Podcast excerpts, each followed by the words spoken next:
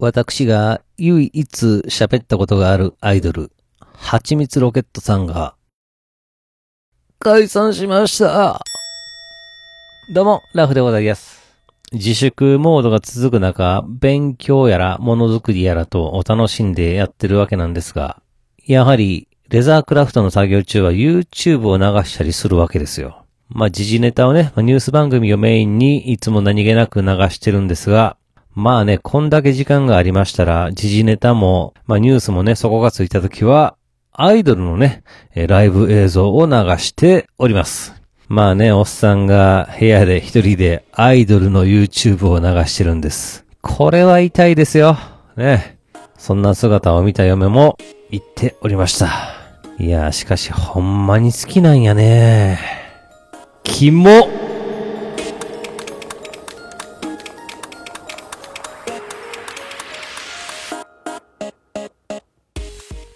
はい、始まりました。一人笑い第107回ということで、えーこの番組はずっと笑っていた犬のスピンオフ番組として私、ラフ一人で喋るポッドキャスト番組です。えー私、アイドルのライブに行った経験は2回ございます。えー職場が秋葉の近くということで、AKB 劇場にね、会社の仲間と、ずいぶん昔にね、ノリで行ったわけで、えございます。まあ、当時はね、AKB さんまだまだ人気がなくてですね、えー劇場300人のキャパに対して、えー200人ぐらいしか集まってなかったんですね。もう今では考えられないわけですけどね。でね、まあ、それがもうめちゃくちゃに盛り上がりまして、も最高に楽しくってですね、ま初めて、えーライブハウスの楽しさを知った瞬間で、えーございました。まあ、お客さんとしてね、参加をさせてもらって、えこんだけ楽しいんやからね、いやー、ステージに立ってるアイドルはもう最高に楽しいんやろうなって、いやー、素敵な人生やなって、ね、えー羨ましいなと思ったこともあるわけですよね。で、まあ、その後すぐにね、えー AKB さんはもう尋常じゃない人気が出てしまい、まあ、劇場のチケットが取れなくなってしまい、えーそこからね、ライブに行くことはなくなってしまいました。えそれがですね、去年の春ですか、BS 番組で、えアイドルフェスのね、番組が放送されておりまして何気なく見てたんですけれども、このね、アイドルたちのそのけなげな姿が眩しく映りましてですね、ああ、いいよねって、ああ、久しぶりにあの時の AKB を思い出しましてですね、ああ、こう夢に向かって一生懸命な姿の美しさにね、こうやっぱり目を奪われるわけなんですよね。えーそんな折、なんと、えー仕事でね、えーアイドルさんと関わるという機会に恵まれたんですね。いや、マジかと。テンション上がりまくりですよね。まあでもね、まあそのアイドルとね、話す機会なんて、まあ、いくら仕事とはいえあるわけないわなと思っておりましたら、偶然ね、えーエレベーター待ちをしているね、えー、はちみつロケットのみふーちゃんとね、出会いまして、今日よろしくお願いしますとね、えー声をかけさせていただいたら、もうめっちゃ笑顔でね、よろしくお願いしますってね、えー言ってくれたんですね。あー、しっかりしてるアイドルさんやなって、感心しましてですね、まあそれからずっとね、えー応援をしておりました。まあで、まあね、その後もね、えー BS、まあ衛星放送ですよね、えーあそこでね、えーアイドルのフェスのね、えー番組があるたびに、まあ見てたんですけれども、まあ各チャンネルそれぞれやってますよ。えー東京アイドルフェスティバルが、まあフジテレビ、えーアットジャムエキスポが、えー日本テレビですね。えーテレ朝は、あ本木アイドルフェスティバルだったと思いますね。もうそらそらもう盛りだくさんでございますよ。まあね、でも本当見てるとね、アイドルってね、めちゃくちゃいるんですね。この、フジテレビの東京アイドルフェスティバルなんてですね、えー2019年は、あ、なんと212組、1393名のアイドルが出演しているということなんですね。いや、裾野がめちゃくちゃ広いですね。まあ、ここにもちろん出れてないアイドルの方が多いと思いますからね。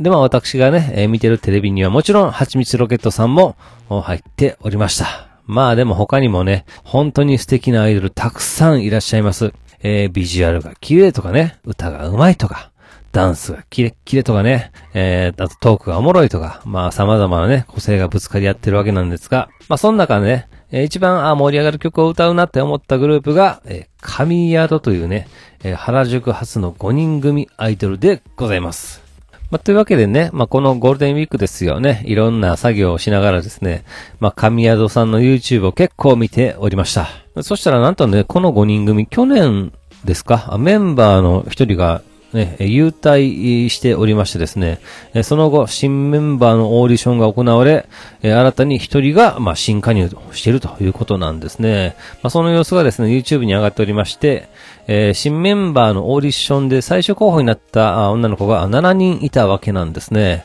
えー、3000人が入る豊洲ピットで、ライブと、まあ、最終選考が並行して行われておりまして、そのね、最終候補7人それぞれが、神宿とね、えー、1曲ずつ歌うんですね。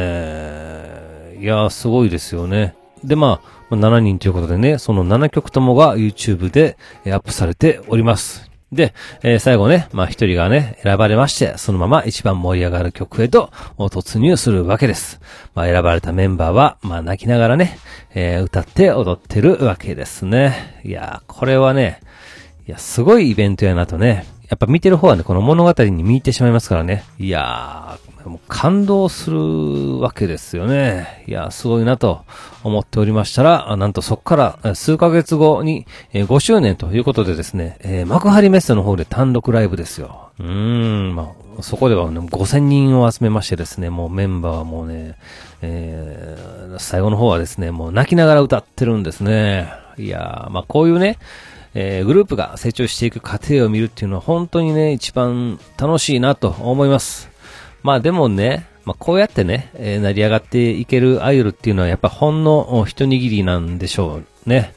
まあそういう面ではまあ神野だってある意味まだ大成功を収めたということは言えないですよ。やっぱり世の中の方はね、ほとんど知らないわけなんですからね。いやまあ本当ね、そういう面では厳しい世界でございます。でね、私が唯一喋ったことがあるね、アイドル、はちみつロケットさんは、えー、ももクロとかね、エビ中が、まあ、所属をしております、事務所なんですね。いや、すごいですよね。えー、2014年に結成して、それからまあ5、6年ですか、経ちまして、えー、今年2020年に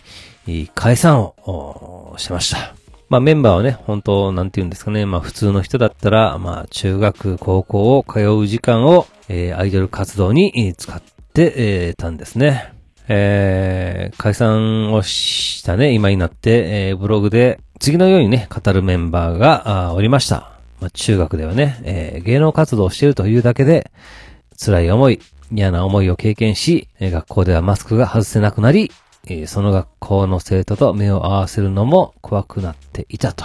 うーん、ねやっぱりアイドル活動も本当、まあ大変なわけなんですね。まあ、どの世界でも実力と、まあ、運、タイミングが揃わないと成功をすることは、ないでしょう。まあね、アイドルだけじゃなくてね、どんな世界でも、まあそういう話だと思います。ただまあその中で、学生生活というね、えー、まあ我々にとってかけがえのないこの青春時代を犠牲にして人をね、楽しませてくれるアイドルたちっていうのは本当、うーん、まあ、ほんとね、夢に向かって走ってるんでしょうけれども、ほとんどのアイドルたちがね、まあ思うような成功を収めるっていうことは、本当になかなかいないというわけでですね、まあテレビで見るね、華やかな部分だけが全てだと。勘違いしないように、えー、私はまあ彼女たちを、まあ、かけながらね、楽しんで応援して、えー、見させていただきたいなと思っております。多くのね、感動を本当にありがとうと言いたいですね。いや、ほんとね、この熱い思いをね、えー、見てたら、まあ、作業しながらも、お涙が止めどなく溢れてくるんですよね。ほんま、ええー、年こういったおっさん、うーん、気も、はい。では今回この辺というところで、えー、番組では皆様からのお便りをお待ちしております。えー、ツイッターでハッシュタグずっとわら、ひらがなでずっとわらとつけてつぶやいていただけたら私喜んで見に行かせていただきます。えー、メールの方は Gmail アカウントずっとわら、アットマーク Gmail.com、えー、zutowr、アットマーク Gmail.com の方までよろしくお願いいたします。というわけで最後までお聞きいただき皆さん、大きいです。そして、さよなら。